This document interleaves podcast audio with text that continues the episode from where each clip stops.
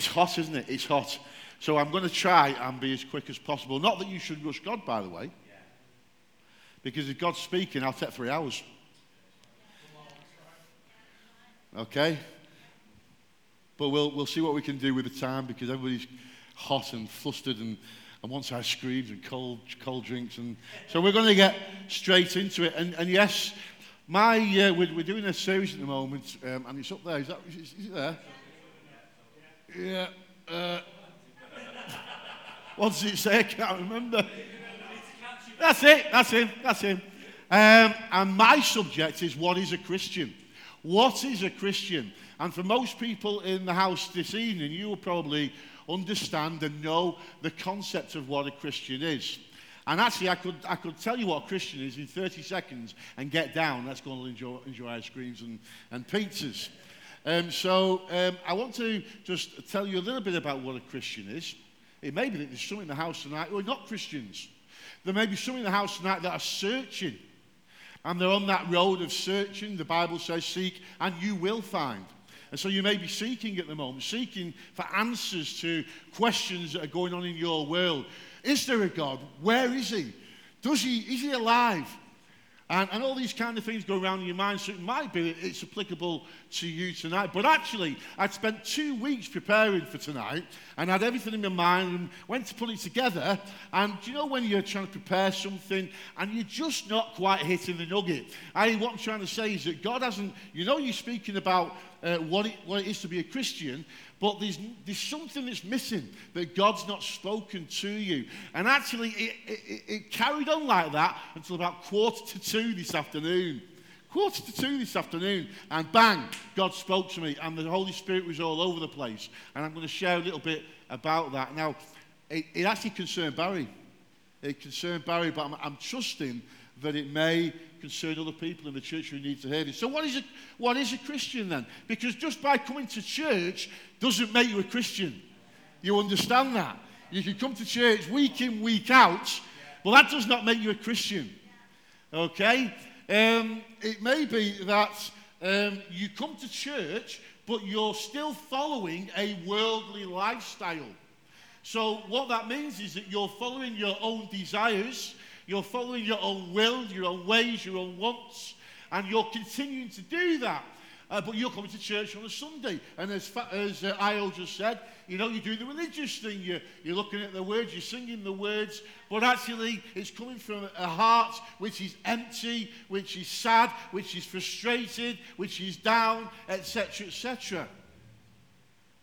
And we hear, me, my wife last night went to the Message Trust um, Urban Saints Gala dinner in uh, Old Trafford in Manchester. Met some wonderful people, about over a thousand people there. Do, they do a tremendous work in schools in Manchester. They go into the prisons, they go into neighbourhoods, um, and uh, they're superb uh, Christian ministry. And on the way home, we were talking about the UK, and most of us, I suspect, would think that, that this country is a Christian country. But we were discussing it last night, we came to the conclusion it's not a Christian country at all. Most people would call themselves Christian. But most people in this country are not Christian. So, what is a Christian? Well, the word Christian appears three times in scriptures. I find that quite am- amazing, actually, but it only appears three times in the whole of the Bible. Two of them appear in the book of Acts, and one appears in the book of Peter. The first time it appears is when the believers, the new believers who have been empowered by the Holy Spirit um, at a place called Antioch, were called Christians.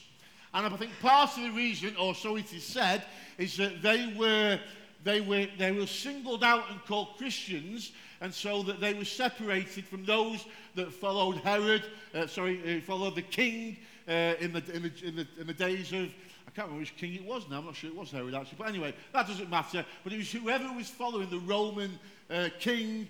Um, and so the, the, the Christians were called out and they were separated and they were called Christians first at Antioch.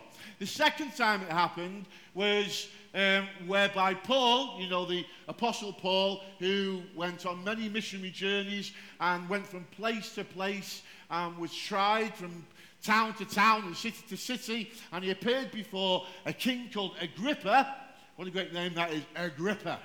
Um, he appeared before a king called Agrippa, and basically he discoursed with King Agrippa about Christianity. He gave him his testimony about the way, about how he come to Christ. And King Agrippa said to him, Surely, Paul, you don't think that in such a short space of time you can convince me to become a Christian. So that was the second time. And the third time uh, comes in, oh, Peter, 1 Peter chapter 4, 16. However, if you suffer as a Christian, do not be ashamed, but praise God that you bear that name. Praise God that you bear that name. Do you praise God this evening that you bear the name of, the, of a Christian? Because whatever you're going through in your life, and there's lots of things, there's lots of troubles, there's lots of hardships that we go through in our world and in our life. This journey is not always easy. So this journey sometimes trips us up. This journey sometimes causes us to have difficulties, whether it be relationship, whether it be work, whether it be with money matters, whether it be to do with our kids. There's lots of things that can trip us up and cause us discomfort in our journey.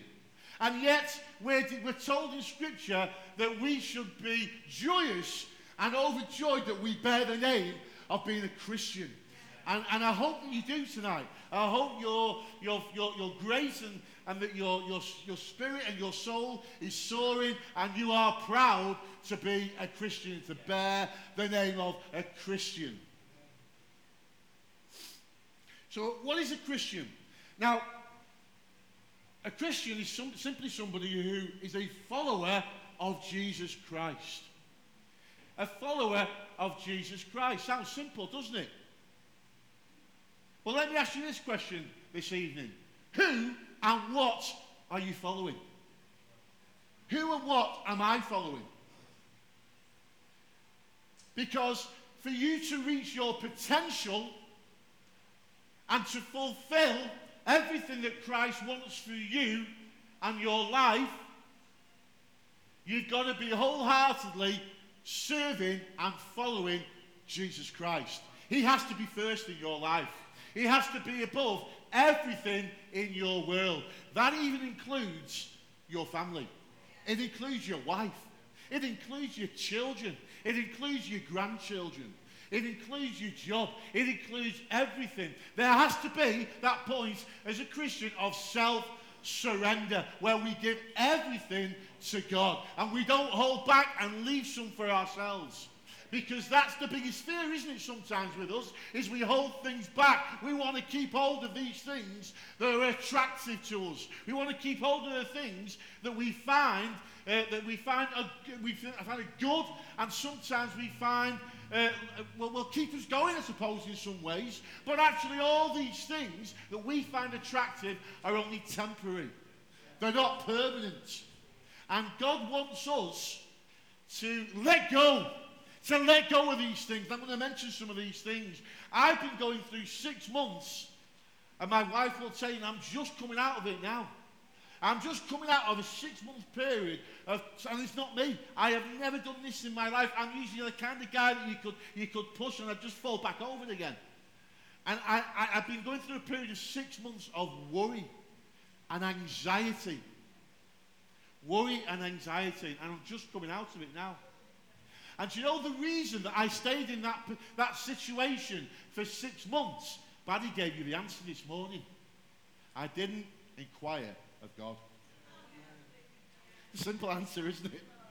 It's a simple answer. I didn't inquire of God. I thought I could get through in my own strength.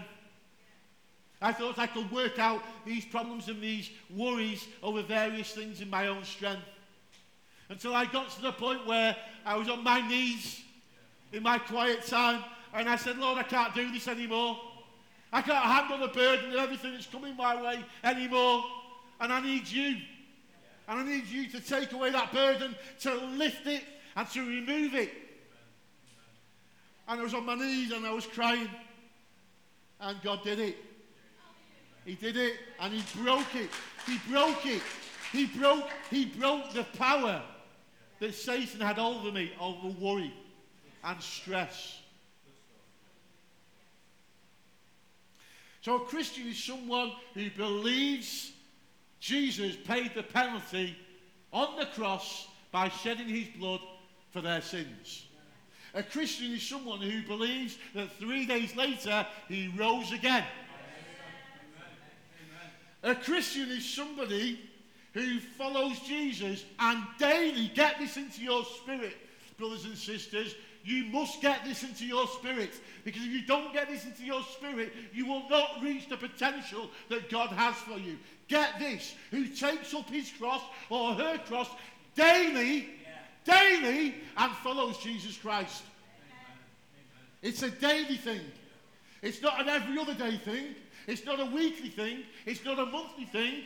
It's a daily thing.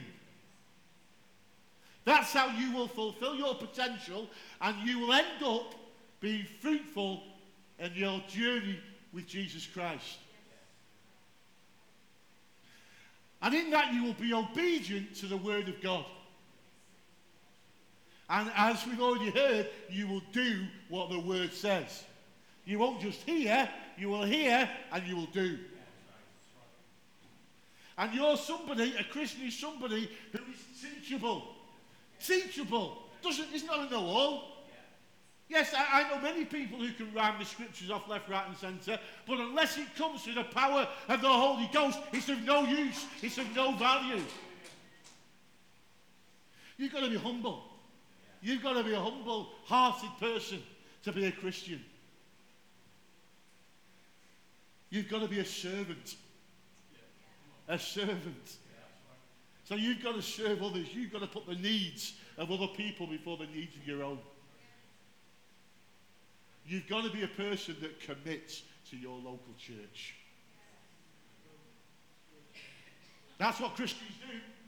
True Christians commit to their local church.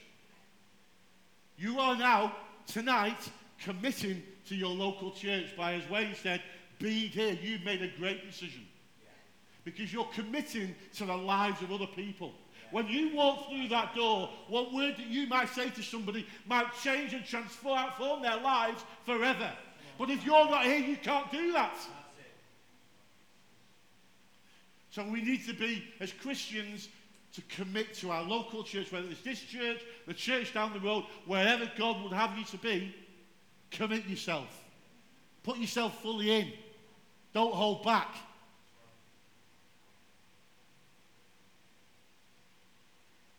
So, how can we be then the most effective as Christians living in this world that we live in? Well, we're going to look at some scriptures.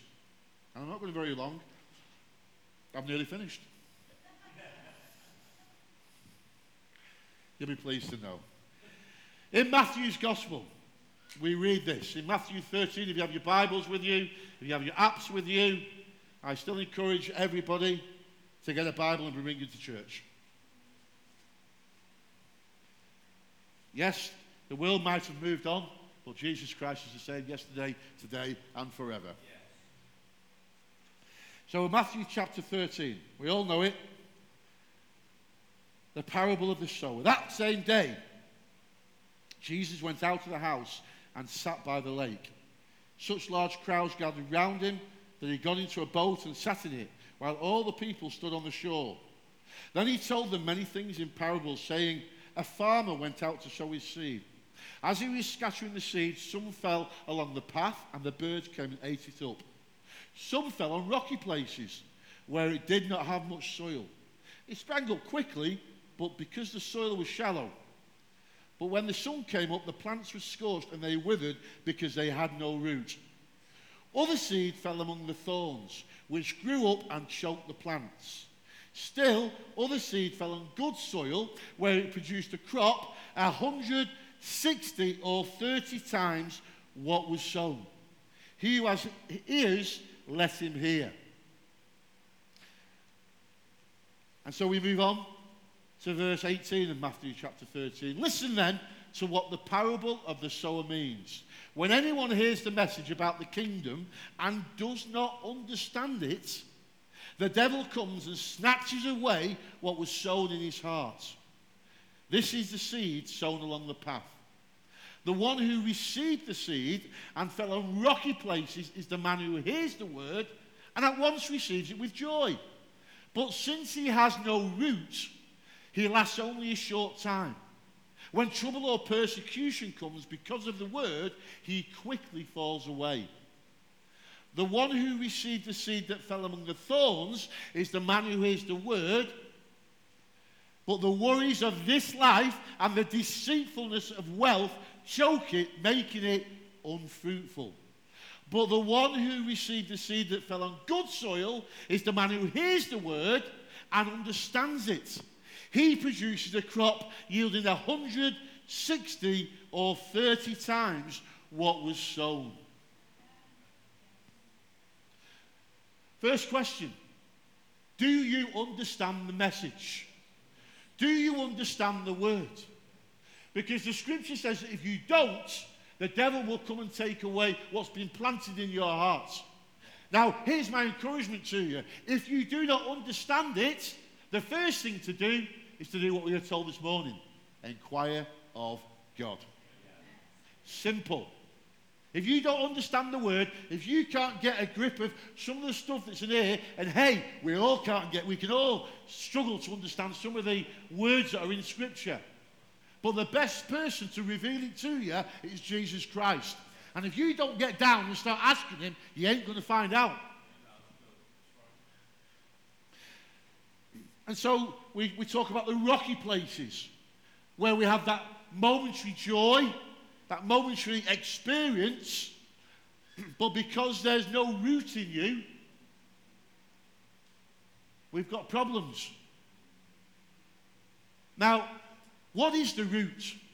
What is the root? I guess there's many preachers who will give you a few variations of what they think the root is. And I'm going to give you my hopeful interpretation of what I, and I might be wrong. So you might want to go and see Barry and Vicky or Pastor Tina later on.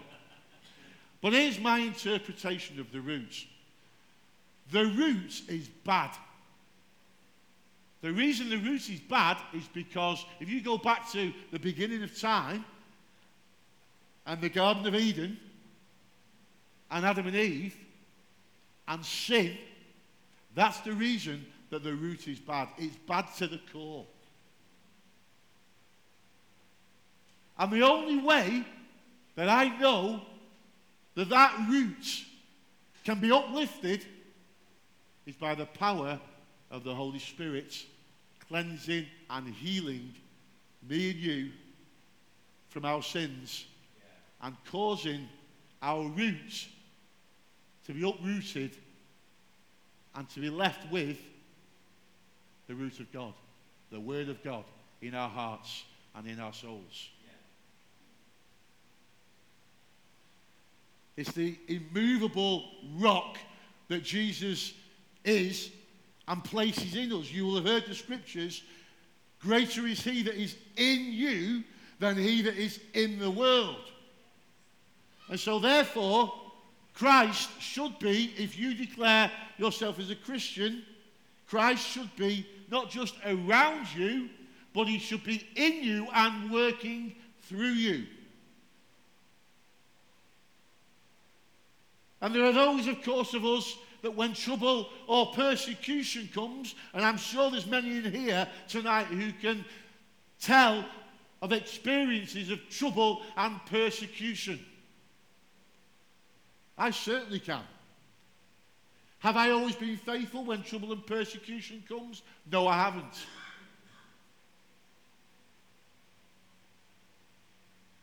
There have been times when I have. But how easy is it for us when we find ourselves in times of trouble and persecution not to inquire with God, but to go back to our old ways?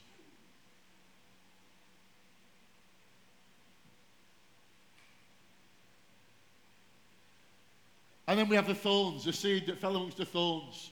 Hands up, those that are warriors. Warriors. We all worry, don't we?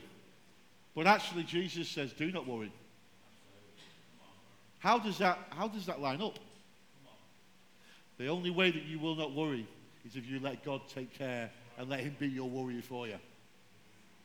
There's no other way. It's to give it to Him. And the deceitfulness of wealth. Nothing wrong with having money, nothing wrong with having lots of money. It's what you do with that money that counts. It's no good thinking I'll keep it for my retirement. I might not be here for my retirement. I ain't promised that tomorrow we keep saying it. It's wise, of course, to have to save up for, for our retirement. We don't want to be people that are struggling in our retirement. But I certainly don't want to go to heaven and have left it all behind and not given to God and to his kingdom.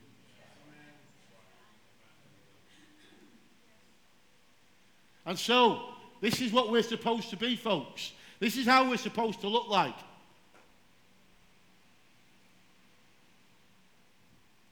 This, I've just got this out of our garden this afternoon.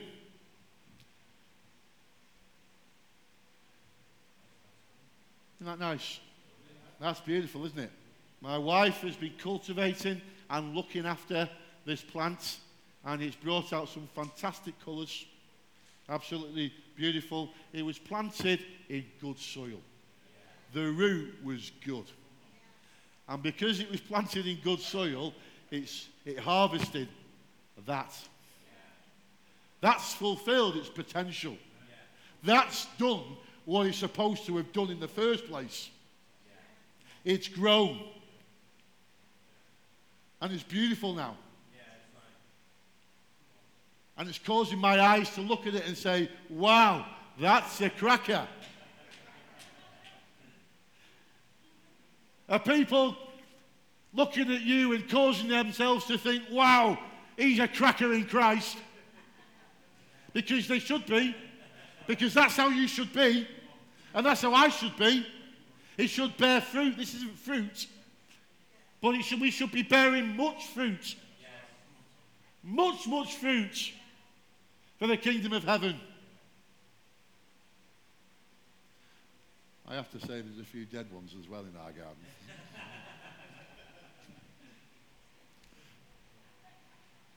my mother, God bless her, she bought me and my wife for our 25th wedding anniversary a rose bush. A rose bush with thorns.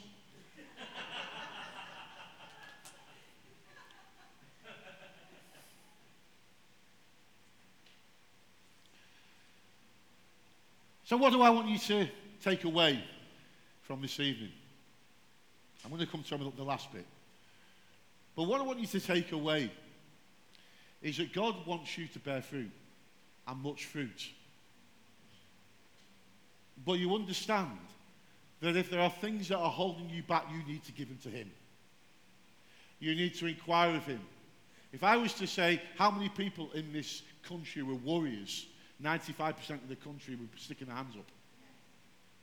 If I was to say how many people in this country loved money, 95% of the people in this country will stick their hand up. Well, God doesn't want us to live lives like that. He doesn't want us to be stuck with worry and stress and be worried about persecution and trouble and strife. He wants us to be free. Free to serve Him with all that we have in the strength that He gives us. And so, lastly, I just want to share from the book of Revelation.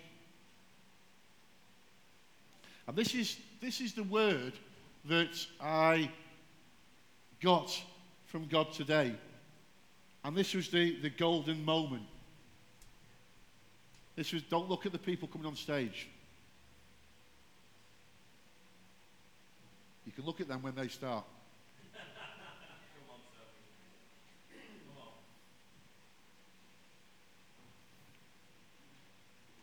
In Revelation,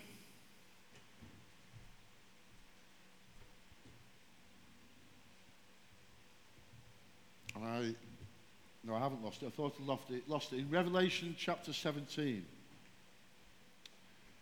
verse 14. I was sat there today at this uh, welcome to the pastors, um, welcome to church pastors meeting. And I was sat there, and Barry said something in that meeting. And as soon as he said it, the Holy Spirit just went bang. And these words came to me. Now, these words were words that I'd already prepared for this evening. And so this word may just be for Barry, but I want to encourage you because it might just be for you as well. Revelation 17, verse 14. They will make war against the. I'm just going to wait for the guys to get on stage. Oh, it's all right. I know you've been in youth.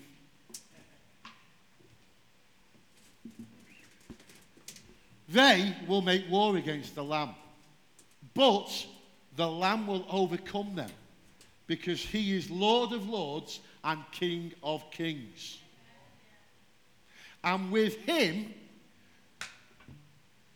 will be called, sorry, with him will be his called, chosen, and faithful followers. Now get this into your spirit because this was a word for Barry. When Barry said to me, said today, not to me today, but said in the meeting today, he said he was giving his testimony about how he came to Christ. And he said that, that he had a revelation of Jesus. And he said, I don't know why, but I did. And as soon as he said, I don't know why, but I did, this came to my mind. Barry, you're called, you're chosen, and you're faithful. And for every single one of us tonight in here who is a Christian, I want to encourage you with those words. You are called. You're called out of the world and all its sinful desires into the glorious presence. We sang about it tonight. You cannot beat the presence of Jesus Christ. There's nothing to beat it. You are called because you are significant. You are significant in God's sight because He created you. And so you are called to be what He wants you to be. Tonight, if you're a warrior, tonight, if you have problems with, with money, tonight, if you are one of those people that you know you're not bearing fruit for the kingdom, be assured that you're called and inquire of God. Tonight, you are chosen. You were chosen before the foundation of the earth. Why are you chosen? I don't know. Go and ask God. But you are. I'm chosen. And lastly, He wants you to be faithful to the very end. Are you willing to be faithful to the very end. You know, the most of Jesus' disciples, in fact, I think all of them, I stand corrected. They followed Jesus for, for, for two or three years. They listened to him. They saw the miracles that he did, and yet they still doubted. And yet, when they got the revelation of who Jesus Christ was, they were prepared to go unto death. And me and you, we've got to be prepared to go unto death. It might not happen in your lifetime, it might not happen in my lifetime, but you've got to give your all to Jesus. And in doing so, your fruit will bear so much fruit in your, your family, your church, your workplace. But it's all about Him and not about you or me.